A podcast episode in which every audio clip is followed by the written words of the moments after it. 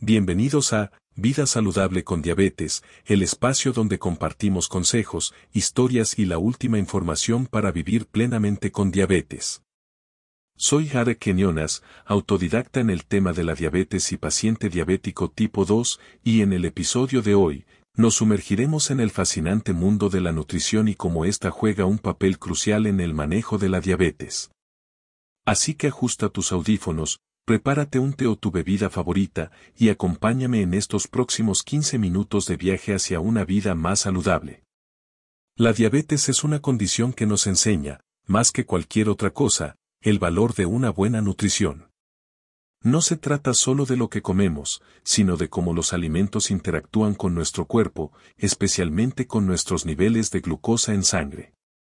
Hoy vamos a desglosar este tema en partes que nos ayudarán a entender mejor cómo nutrir nuestro cuerpo. Nutrición y diabetes. Comenzaremos con los macronutrientes, carbohidratos, proteínas y grasas. Los carbohidratos, aunque a menudo mal entendidos, son nuestra principal fuente de energía. Sin embargo, la clave está en elegir carbohidratos complejos, como los granos enteros, frutas y verduras, que se descomponen lentamente, evitando picos de glucosa en sangre. Índice glucémico. El índice glucémico es otro concepto crucial. Este nos dice cuán rápido un alimento puede elevar nuestros niveles de azúcar. Optar por alimentos de bajo índice glucémico es esencial para mantener esos niveles bajo control. Pero, ¿qué significa esto en nuestro día a día? Significa disfrutar de una avena en el desayuno, elegir pan integral y amar cada bocado de nuestras verduras al vapor.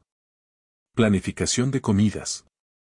La planificación es nuestra mejor herramienta. Organizar nuestras comidas y snacks no solo nos ayuda a mantenernos en el camino correcto, sino que también nos permite disfrutar de la comida sin estrés. Y para eso, la tecnología puede ser nuestra aliada. Aplicaciones como MyFitnessPal nos ayudan a llevar un registro de lo que comemos, facilitando el seguimiento de nuestra ingesta de macronutrientes. Recetas para el éxito.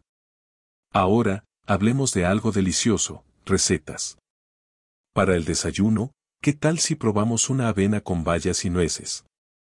Y para el almuerzo, una ensalada de quinoa con verduras mixtas y pechuga de pollo. Estas opciones no solo son nutritivas sino que también están llenas de sabor. Pero no olvidemos los snacks y postres. Sí, escuchaste bien, postres. Unas rodajas de manzana con mantequilla de almendra o un yogur griego con frutas pueden satisfacer ese antojo dulce de manera saludable. Suplementos y alimentos funcionales. A veces, nuestro cuerpo necesita un poco de ayuda extra. Aquí entran los suplementos y alimentos funcionales. Desde el omega 3 hasta el magnesio, estos pueden ser grandes aliados.